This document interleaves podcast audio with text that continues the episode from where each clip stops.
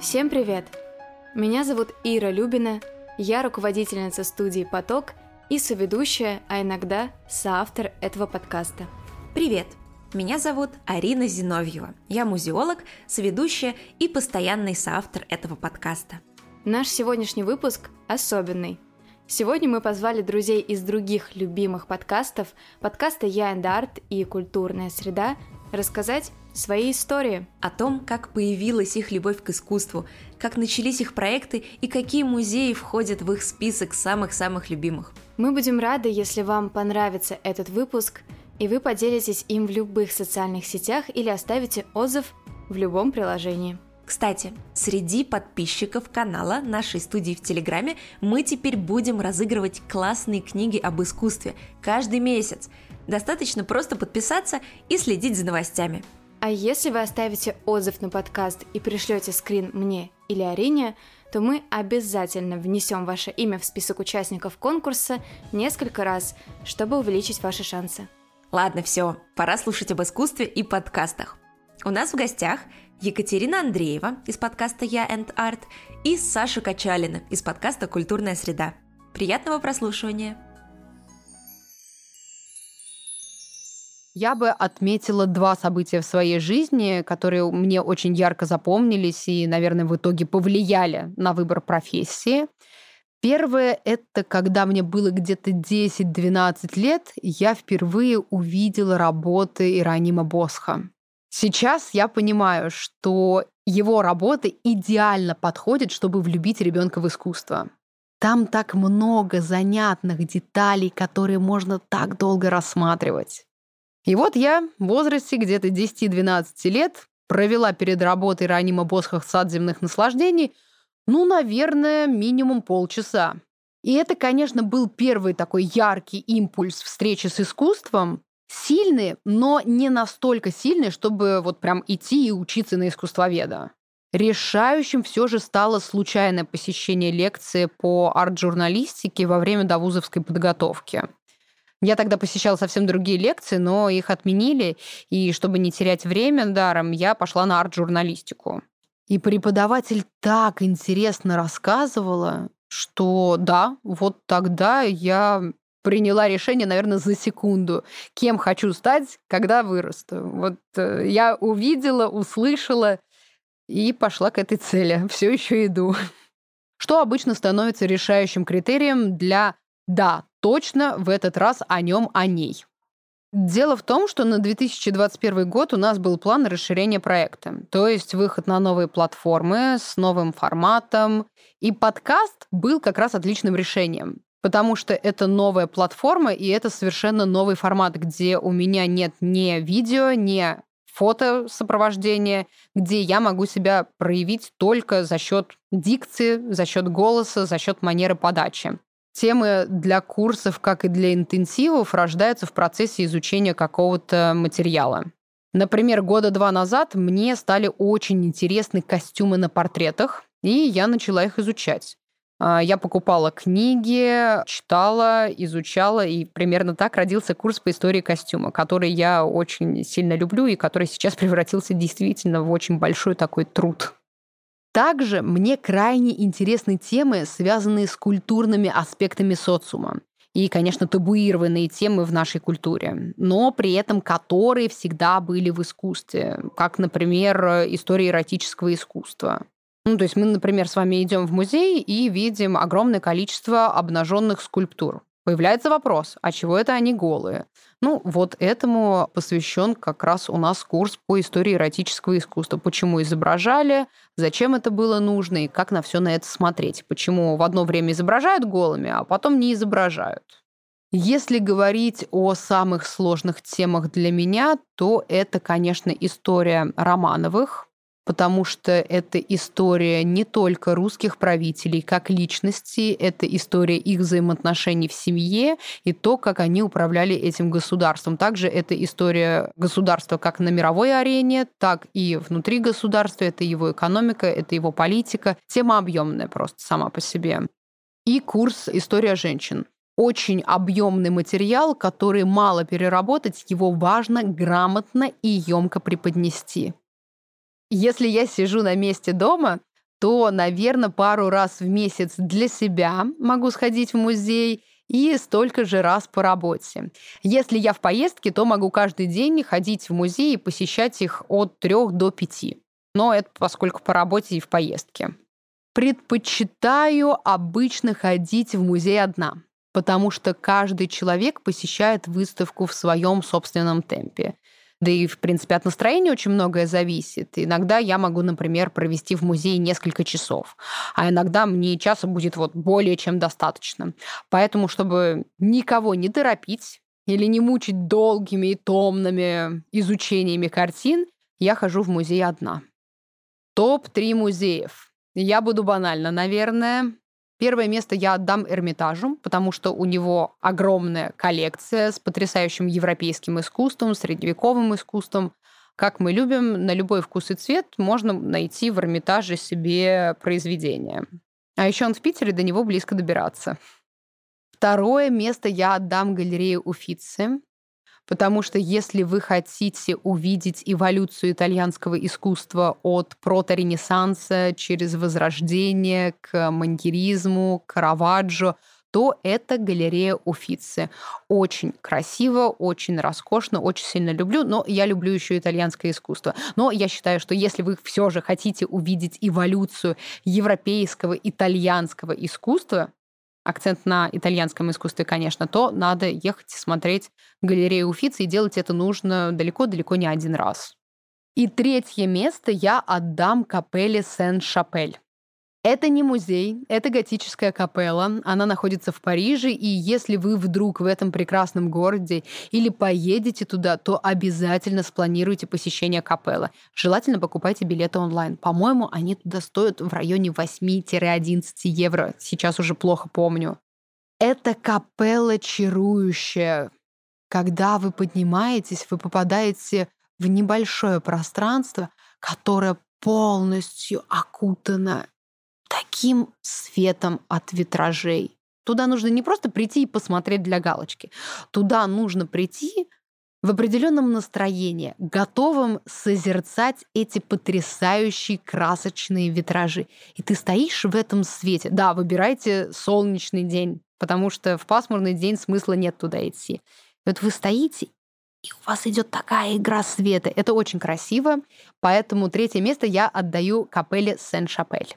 Думаю, на такой красивой построге, как э, Капелла Сен-Шапель, я могу закончить и поблагодарить вас за приглашение. В завершение хочу всем пожелать найти свое самое любимое и самое красивое место. Меня зовут Саша. Э, мне 22 года, я из города Москва. И я называю себя каким-то вечным странником, человеком, ищущим себя. И последние четыре года работала в инженерной фирме, выигрывала тендеры, и параллельно училась в РГГУ а, на специальности туризм. Недавно мой такой карьерный путь закончился. Я искала долго-долго работу, думала идти в рекламу, в искусство. И в итоге вообще защитила диплом. И такая, ладно, пойду в первое попавшееся место, куда возьмут.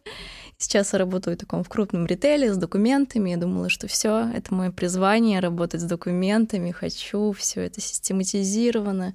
Но в итоге поняла, что нет, нужно продолжать дальше поиски. Ну и параллельно увлекалась искусством и искала какую-то отдушину, чтобы разгружать свой мозг после таких рутинных работ, когда ты просто, ну, уже устаешь от каких-то таких формальностей, документов и ищешь просто питание для мозга и силы, чтобы продолжать как-то жить дальше. Несколько вот лет подряд сейчас участвовала в лаборатории новых медиа винзавода, и там запустила подкаст свой «Культурная среда», чтобы просто рассказывать э, на понятном языке об искусстве, потому что была такая потребность как у меня самой, так и у моих друзей, которые немного отвергали формат м, похождения, так сказать, на выставке в одиночку. То есть я за то, чтобы ходить на выставки и вникать самостоятельно, но если вы, например, идете там с компаньоном, с каким-нибудь своим, то все равно вы должны с ним как-то обсуждать и участвовать в каком-то размышлении друг с другом, и это не страшно даже, если ты там что-то не понимаешь,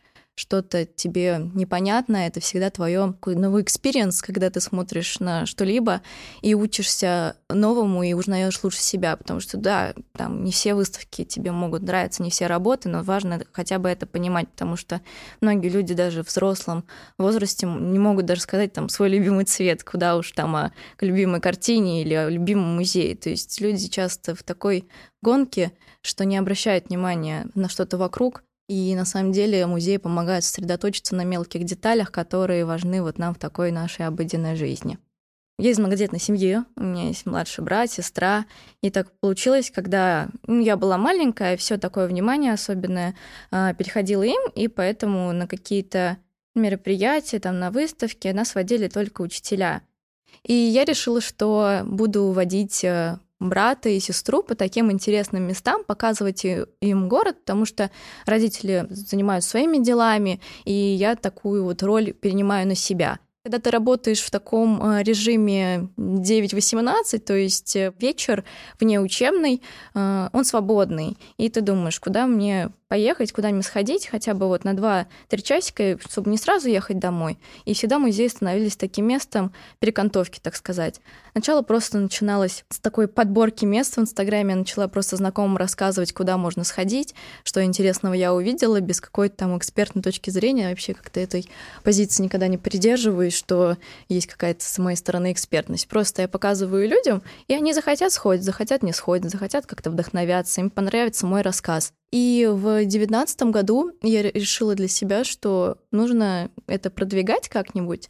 И тут э, были январские праздники, девятнадцатый год, и есть э, блогер Косё Гасанов. Он рассказывал про новую Третьяковку. Он ходил на выставку Эмилии Ильи Кабакова «Будущего возьмут не всех». И мне так понравился его обзор. То есть это обычный был рассказ в сторис, где он показывал просто, блин, смотрите, какие крутые экспонаты. И на самом деле выставка была очень интересная, и я взяла и поехала. Просто вот, ну, январские праздники. И начала делать тоже такие вот обзоры. И получила очень много откликов даже от своей начальницы. Она такая, Саша, давай ты заведешь там телеграм-канал, Говорю, Аня, ну уже много таких каналов есть. Нет, ну пожалуйста, вот давай ты создашь приложение, вот чтобы я открывала вечером и сама знала, куда мне сходить. Я даже не знаю, как бы я сейчас жила без таких походов на выставку, потому что а, это уже как-то как часть э, меня, как часть жизни. И даже запуск э, самого подкаста стал для меня большим таким большим открытием для меня, потому что я всегда жила такой фразой, что у каждого человека должен быть друг-подкастер.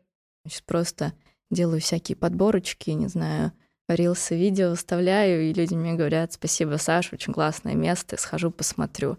И я вот как раз-таки этим и заряжаюсь, от какой-то мотивации, что людям это все нужно, это полезно, полезно для меня, а, моего окружения и моих э, близких людей, которые тоже учатся вместе со мной. Еще касаемо темы про музеи, как можно отличить, какой самый-самый любимый музей, какой не самый.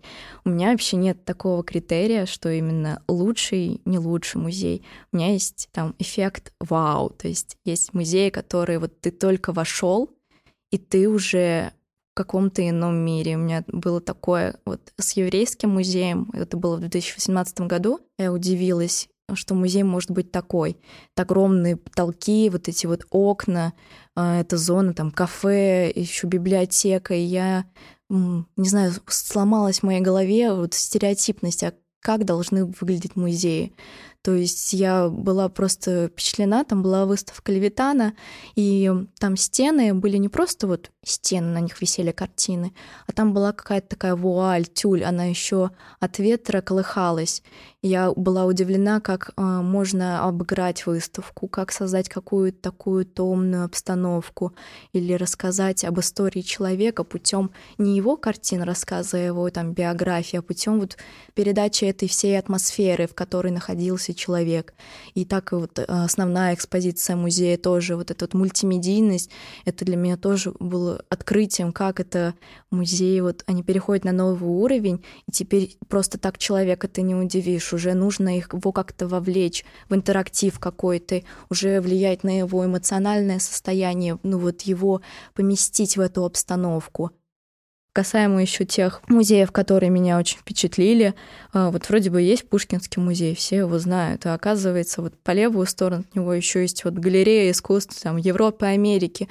Это пришла совершенно случайно на одну из временных выставок, там была керамика выставлена, и я поднялась просто на этаж выше, выше, я удивилась, какие там работы находятся, там и Ван Гог, и вот Матиссы. Я ходила с ошалевшими глазами, была просто удивлена, что я вообще не слышала о том, что здесь находятся эти работы. И третий, наверное, музей.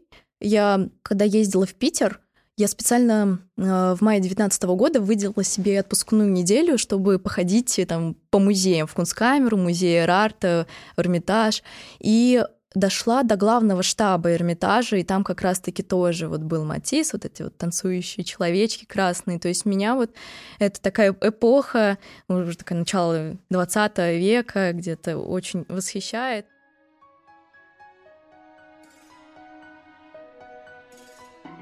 Спасибо, что послушали этот выпуск. Не забывайте делиться выпуском, оценивать наш подкаст и рассказывать о нас друзьям. Это дает нам силы и вдохновение продолжать заниматься проектом. Новые выпуски совсем скоро, не успейте соскучиться. Так что до встречи. Пока.